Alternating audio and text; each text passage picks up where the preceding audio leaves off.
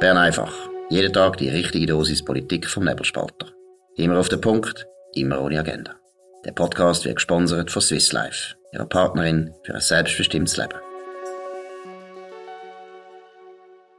Das ist die Ausgabe vom 10. Dezember 2021. Dominik Feusi und Markus Somm.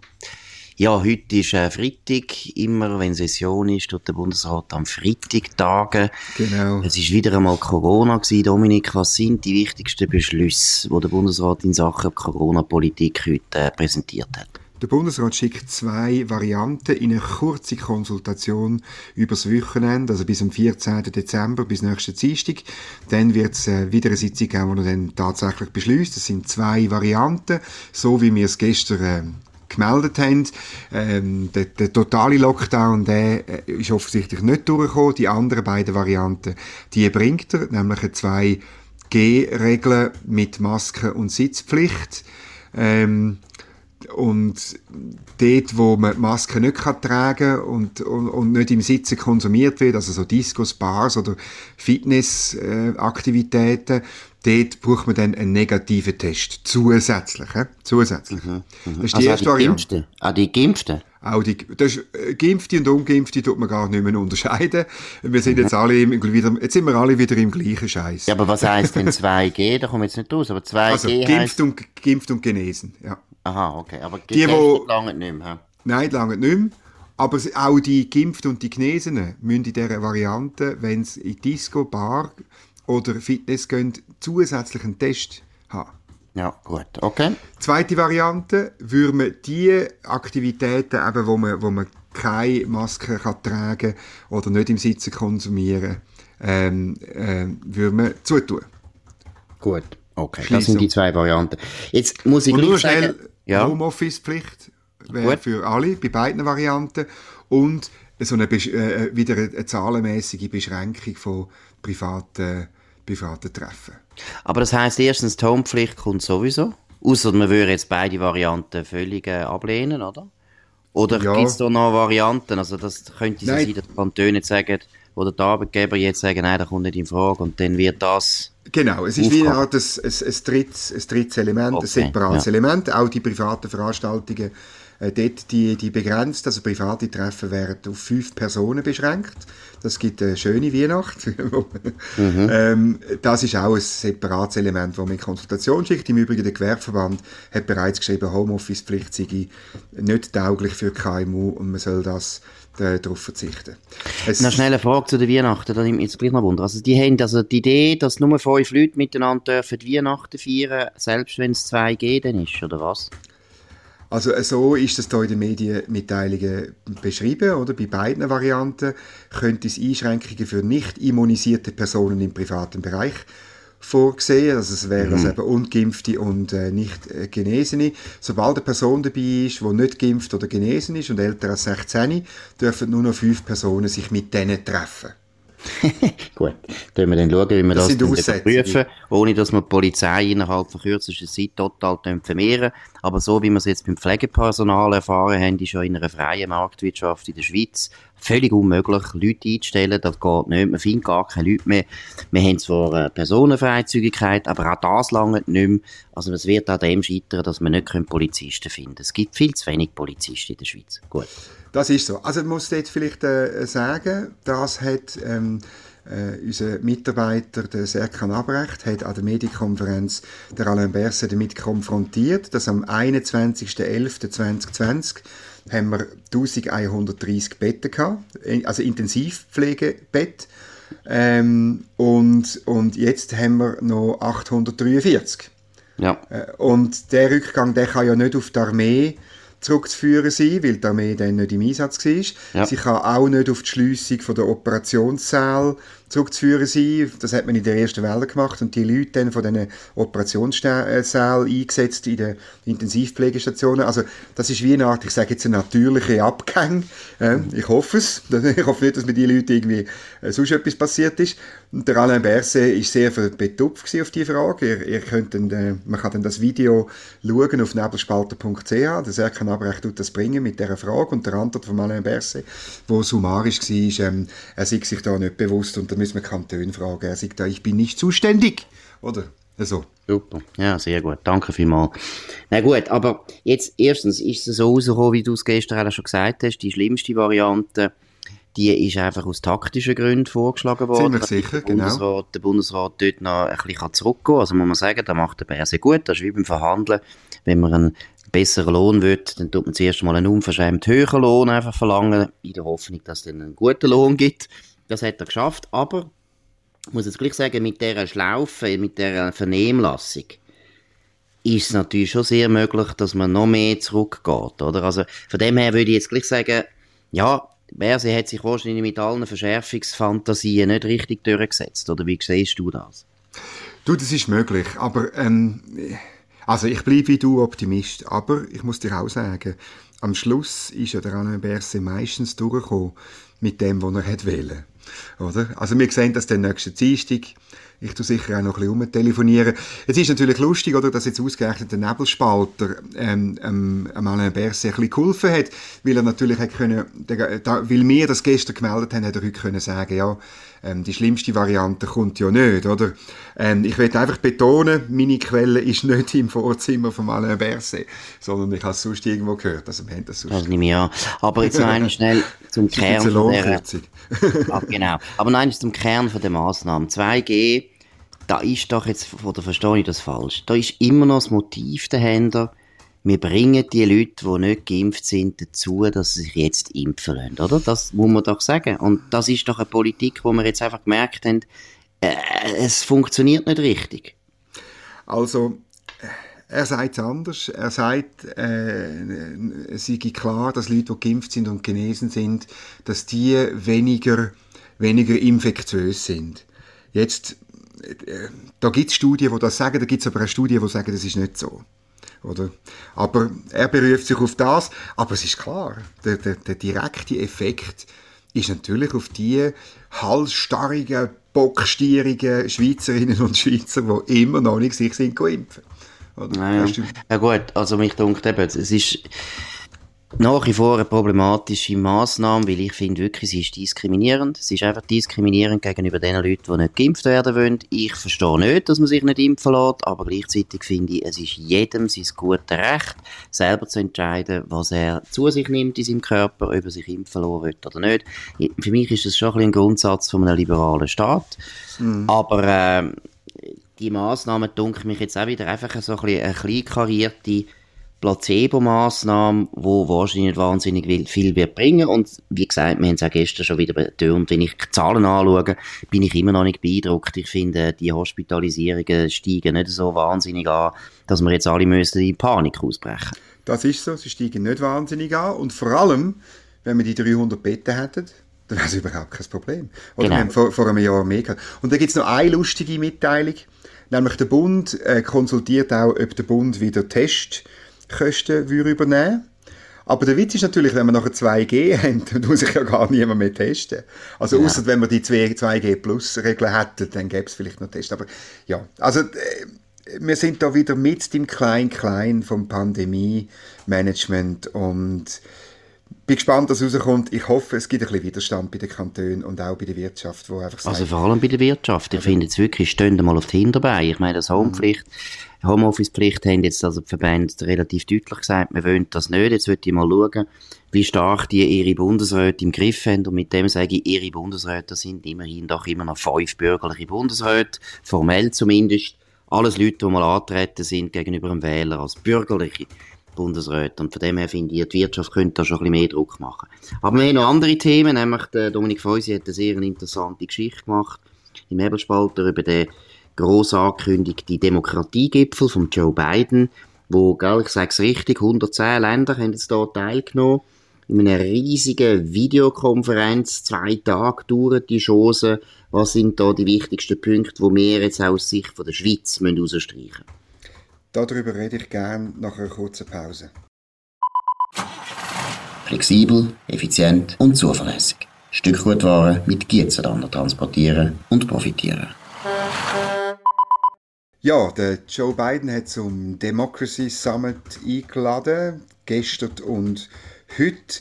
Und ich habe ein bisschen rausbekommen, wie das so gelaufen ist. Oder dass nämlich die 110 Staaten wirklich da sich vereint haben in einer, in einer Videokonferenz. Wir haben einen Artikel online, wo man auf dem Bild auch den Guy Parmelin sieht, dort höckeln.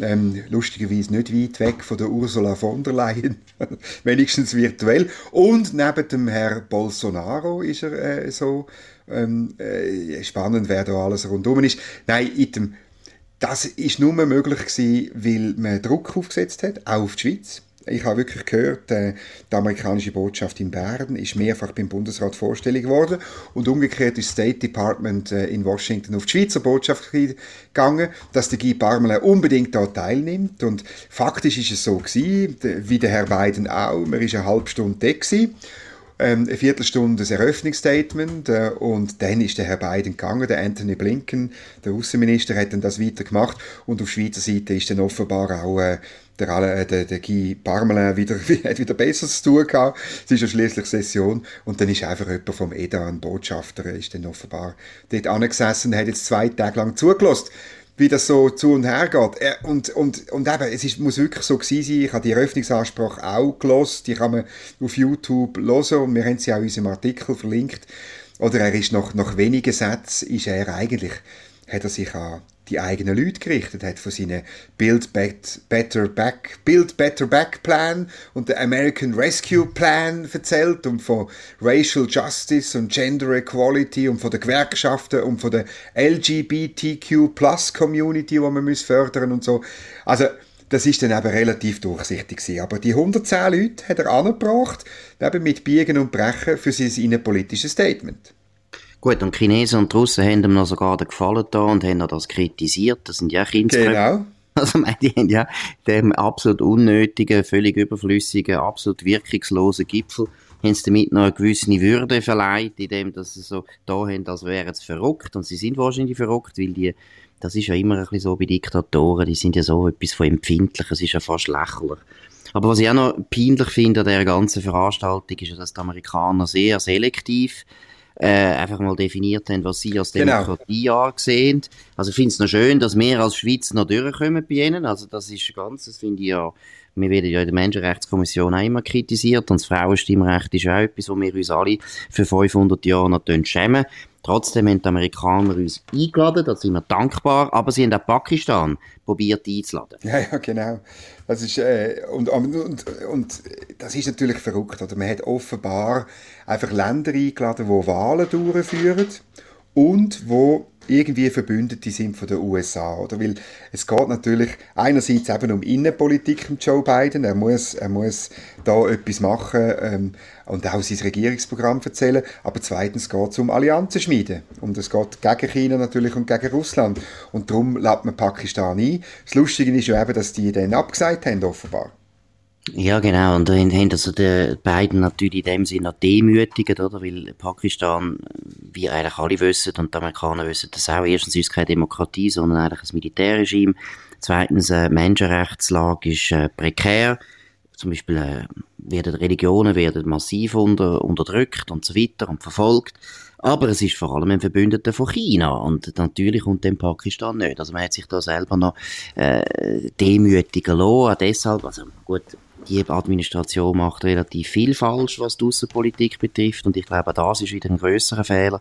Was ich auch ein bisschen peinlich finde. Also erstens, ich finde natürlich völlig richtig, dass die Schweiz da mitmacht, ist ja klar, weil ja. einfach die Amerikaner ja, ja, sind viel zu wichtig für uns und wenn die Amerikaner etwas wollen, dann machen wir das gern. Wir tun auch noch gerne äh, gute Sackmesser schenken. Ja, ja, wir haben auch etwas zu sagen zur Demokratie. Haben, genau, und wir haben Amerika sowieso gern. Das ist nicht mhm. der Punkt. Aber es ist schon ein bisschen absurd, wenn man nachher eine Videobotschaft muss machen, drei Minuten, und so wie die Amerikaner sind, weiss ich, das wird dann wirklich auf die Sekunde timed. Das ja. dürfte, also der Guy Pamela hat sicher lang müssen, äh, trainieren, dass er genau die drei Minuten einhaltet. Das wird dann sehr ernst genommen. Und irgendwo muss ich sagen, es ist einfach eine lächerliche Veranstaltung und da könnte man ja auch ein bisschen den Amerikanern vielleicht auch mitteilen, bitte, als nächstes Mal machen wir da nicht mit bei dem Klontheater, könnt euch ein bisschen etwas Besseres einfallen lassen, um Demokratie zu stärken weltweit. Ich mache Wett, dass die Schweiz nächstes Mal noch viel intensiver wird mitmachen, oder? Weil dann ist der Bundespräsident der Ignazio Cassis und die sind jetzt auch federführend gewesen. Die haben dem Guy Parmelin in die Videobotschaft eben etwas zum Frauenstimmrecht reingeschrieben. Wie wenn wir uns da müssten schämen, müssen wir überhaupt nicht eben, wie Claudia Wirz mal festgehalten hat. Wir sind ja immerhin äh, mehr darüber abgestimmt, nicht wie in allen anderen Ländern.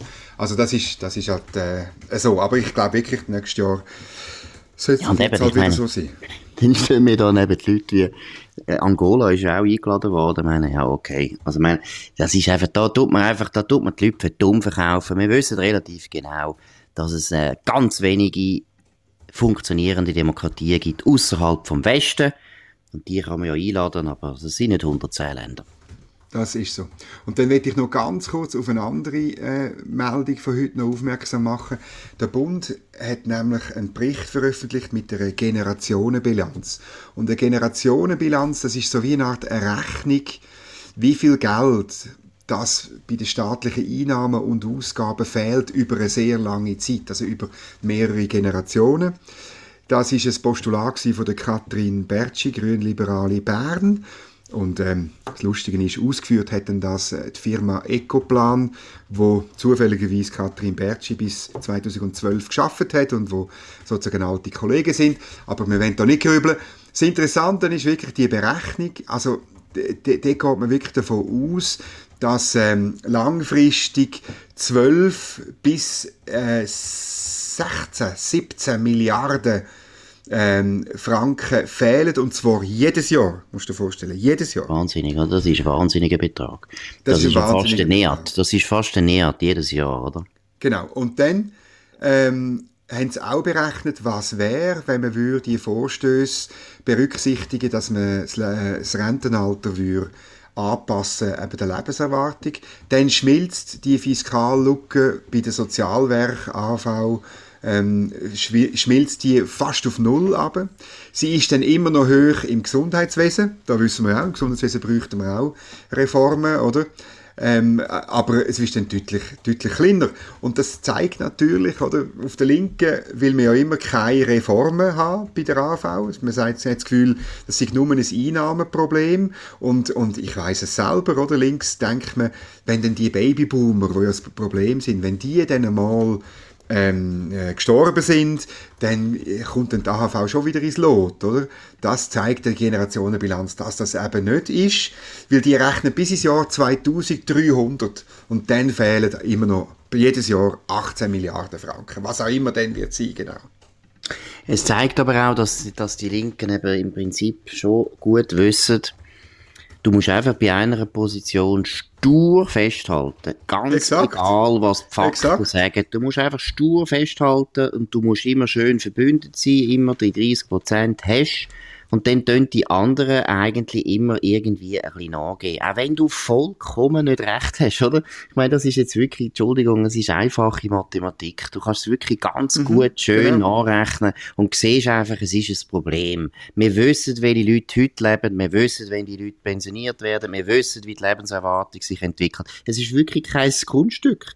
Und das wissen die Linken ganz genau, aber sie heben einfach fest, fest, fest und für ihre Klientel ist das sehr gut, weil sie können sich immer aufspielen als absolut sozial. Dabei ist es asozial, weil es nämlich total gegen die Jungen geht und es geht gegen die äh, zukünftigen Generationen, also ausgerechnet die Leute, die sich ja sonst normalerweise behaupten, im Klimawandel und so weiter, denken es nur an die kommenden Generationen. Aber wenn es ums Geld geht in der AV, sind die kommenden Generationen kein Thema, da interessiert sie überhaupt nicht. Ja, das ist so. Und dann äh, spielen sie auch mit der Zeit natürlich, oder? Sie, tun, äh, sie können immer die Reformen blockieren oder mit dem Referendum abschiessen. Und zwar wissen sie, dass ja irgendwann, wenn dann das Loch immer größer wird, wenn es eben Richtung 18 Milliarden geht, dann wird man halt dann müssen, oder man will den AV nicht Grund gehen lassen, oder man kann es fast nicht, dann, dann wird man halt Einnahmeerhöhungen beschließen, mehrwertsteuermäßig zum Beispiel, oder? Genau. So wie man es 1999 gemacht hat. Und das ist das Kalkül. Und das muss man durchbrechen. Das ist eine schwierige Arbeit, aber man muss halt aufzeigen, wie die Fakten sind.